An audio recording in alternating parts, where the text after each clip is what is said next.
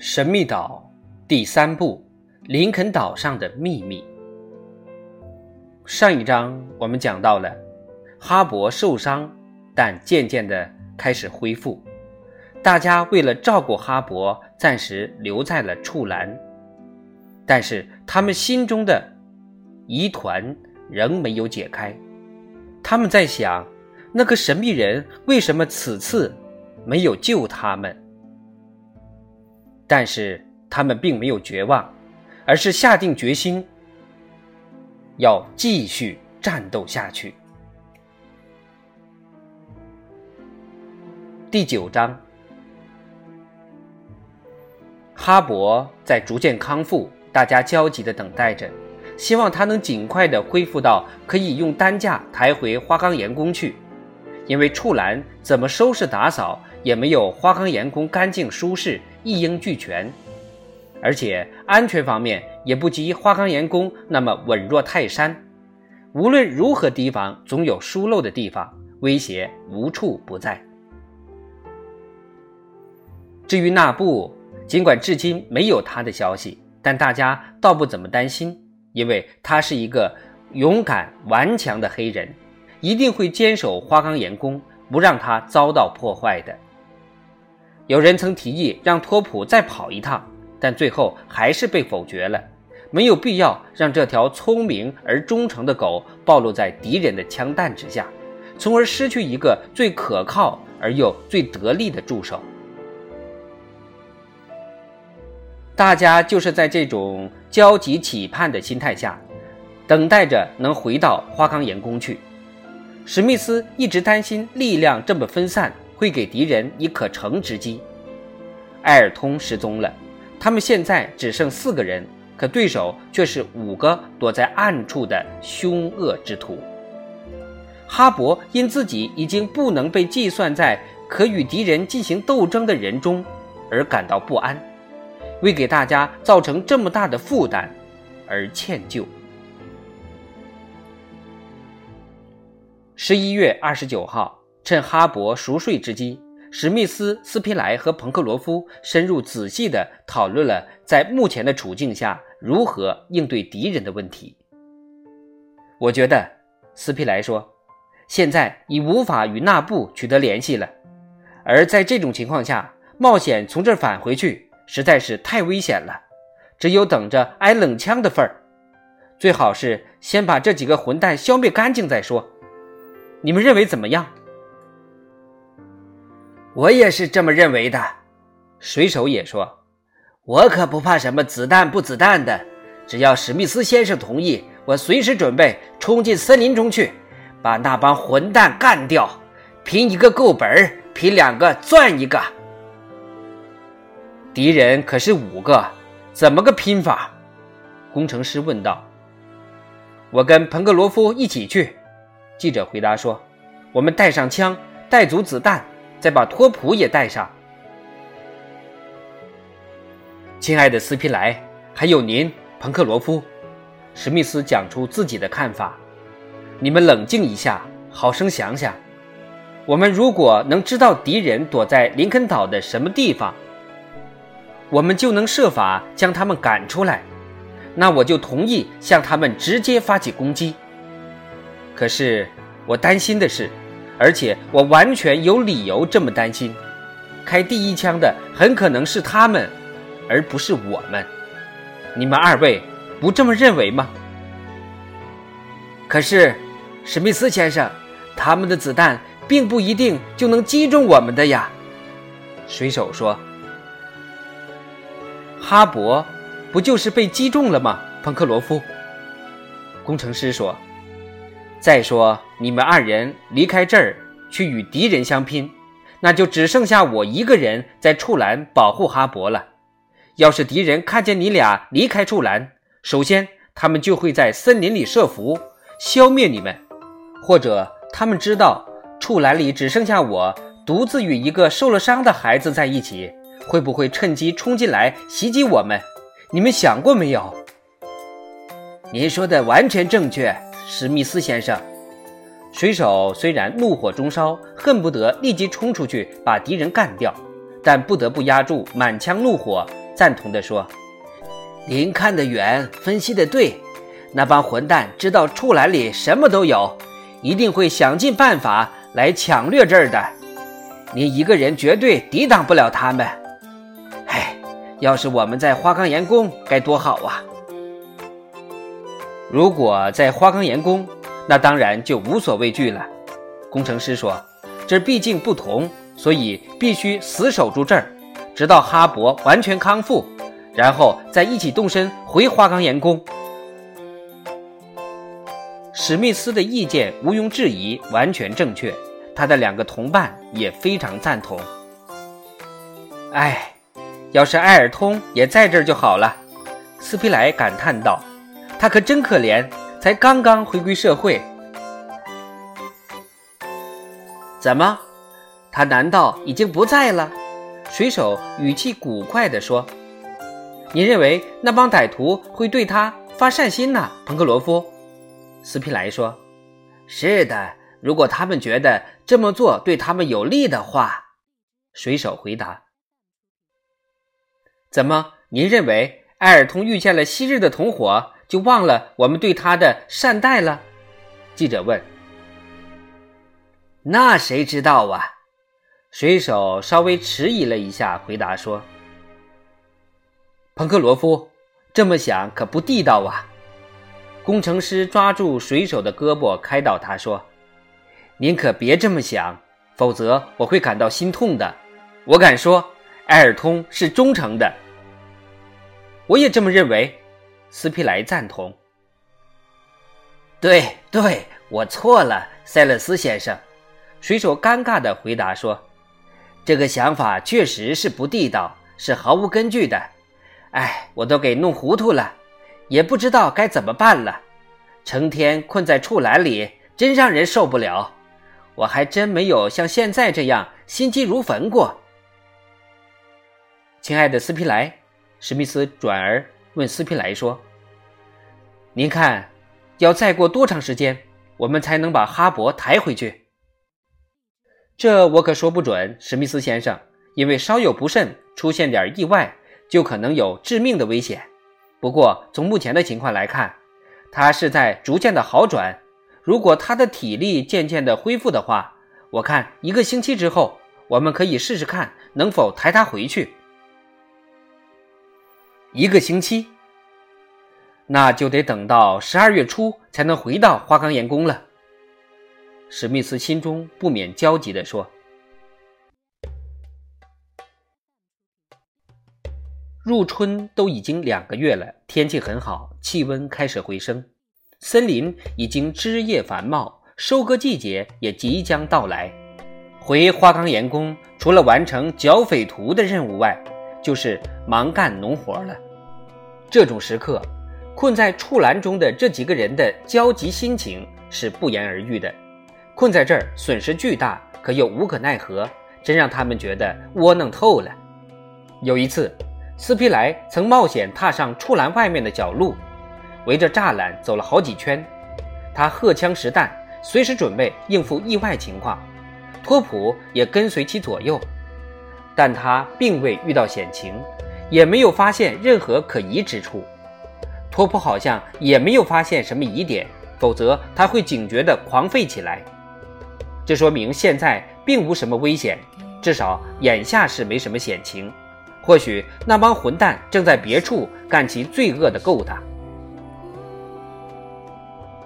十一月二十七号，斯皮莱第二次走出处栏，一直冒险深入到四分之一英里左右的森林里去搜索一番。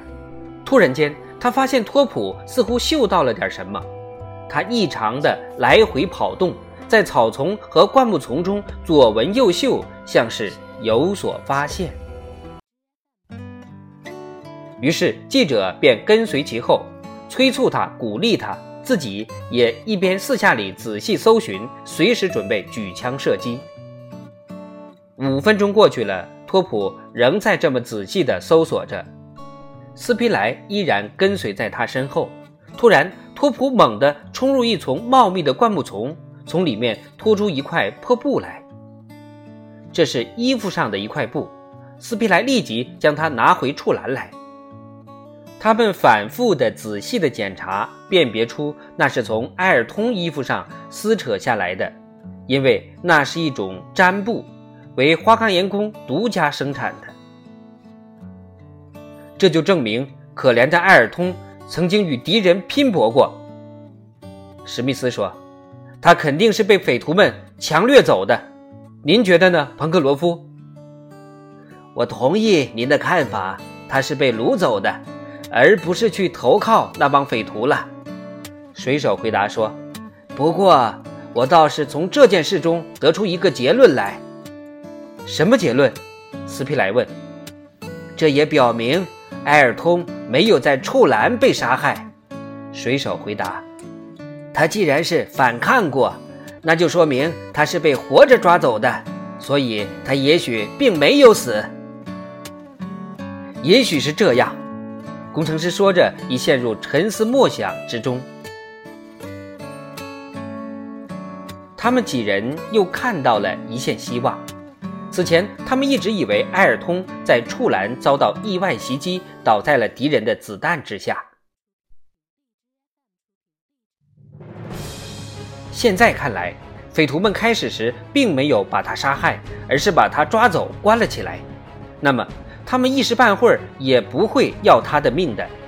另外，还有一种可能，匪徒中有人认出埃尔通是他们以前的同伙，是他们的头领，会不会又拉他入伙呢？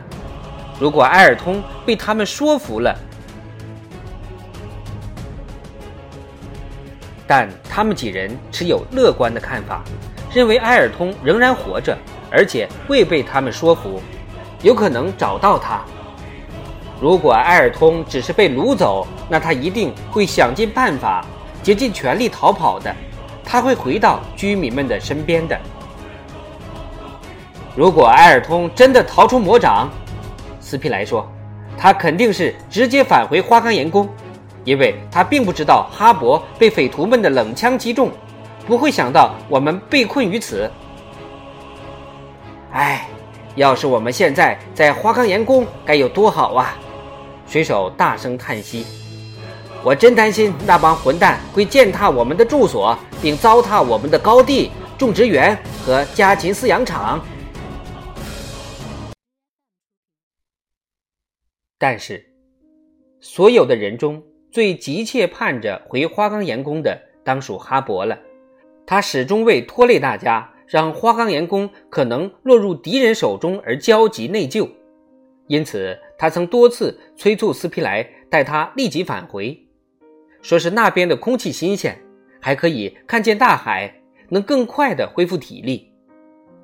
可斯皮莱却担心尚未完全愈合的伤口，害怕万一途中伤口突然迸裂，那可就生命堪虞了，所以他便一再拒绝哈勃的恳求。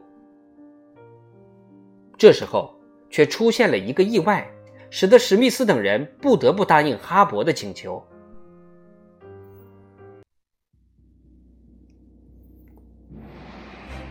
十一月二十九号上午七点，三人正在哈勃病榻前闲谈，突然托普一阵狂吠，史密斯等三人立即抄起装满子弹的枪，冲向屋外。托普跑到栅栏前，又跳又叫，不像是惊恐，而像是十分高兴。有人，没错，不是匪徒，会不会是纳布啊？或者是埃尔通？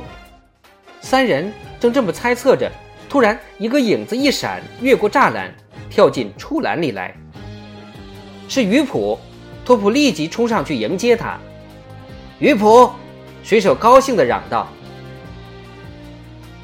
是纳布派他来的。”记者说。这么说，他身上一定带着信。工程师说：“水手立刻跑上前去。显然，那布有什么重要情况要报告，别无他法，只有派鱼普充当信使了。因为他不仅能走他们都无法走的路，还能走托普都走不了的路。他几乎可以在空中穿行。”工程师估计完全正确。鱼普脖子上系着一个小口袋。内有一张纳布写的字条，三人看了字条后绝望至极。星期五晨七时，罪犯占领高地。那布。三人你看看我，我看看你，一言不发，样样的回到处栏屋内。匪徒们占据了眺望岗，这就意味着掠夺、践踏、破坏。哈勃见大家走进屋来，一个个表情严峻，知道事情不妙。然后他又见鱼普跟了进来。更深信花岗岩宫已落入敌手。史密斯先生，我们一定得走。哈勃急切地说：“立刻就走！我不怕一路颠簸，我挺得住。我要走。”斯皮莱走到哈勃身边，仔细地看了看他的气色，说道：“可以，咱们走。”为了节省人手，以防不测，大家决定用埃尔通驾回处栏的大车代替担架。大车拉了出来，水手套上野驴，史密斯和斯皮莱把哈勃连同睡垫一起抬起，轻轻地放到大车底部的挡板之间。天气很好，阳光明媚，一切准备就绪。工程师和水手各拿一支双筒枪，斯皮莱拿着他的马枪。你没事吧？工程师出发前又问了哈勃一遍。没事儿。您放心吧，我不会死在路上的。”少年乐呵呵地回答。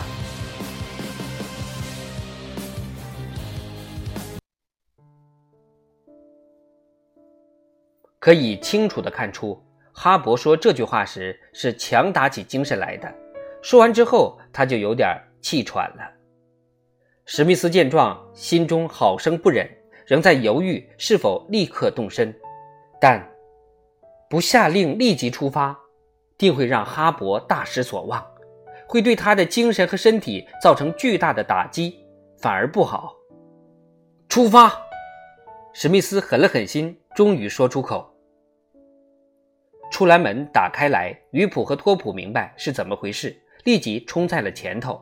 随即，野驴拉着大车驶出，门关上，水手驾着车缓缓地走着。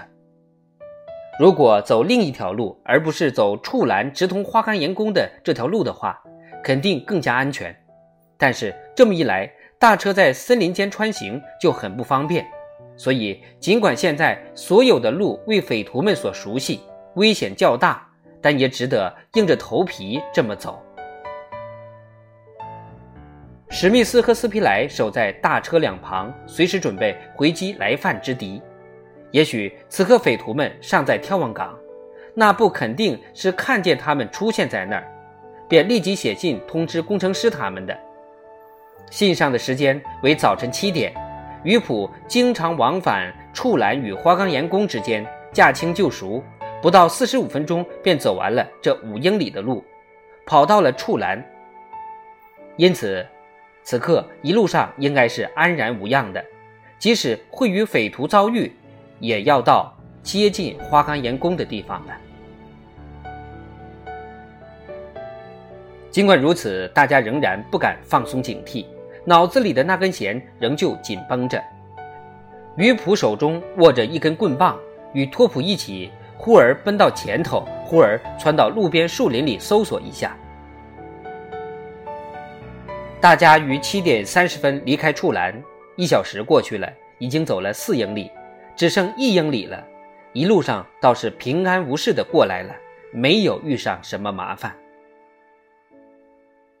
与位于慈悲河与格兰特湖之间的那部分啄木鸟林一样，沿途未见人影，未遇险情。树林与他们刚上岛时一样，不见人迹。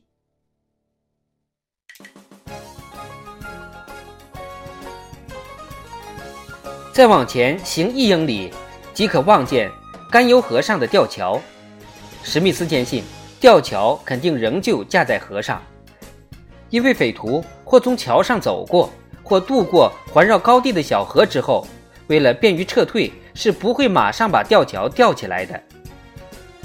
从几棵大树的缝隙望过去，大家终于看见了海面。大家仍旧在往前走，这时水手突然勒住驴子，声音发颤地叫道。妈的，这帮混蛋！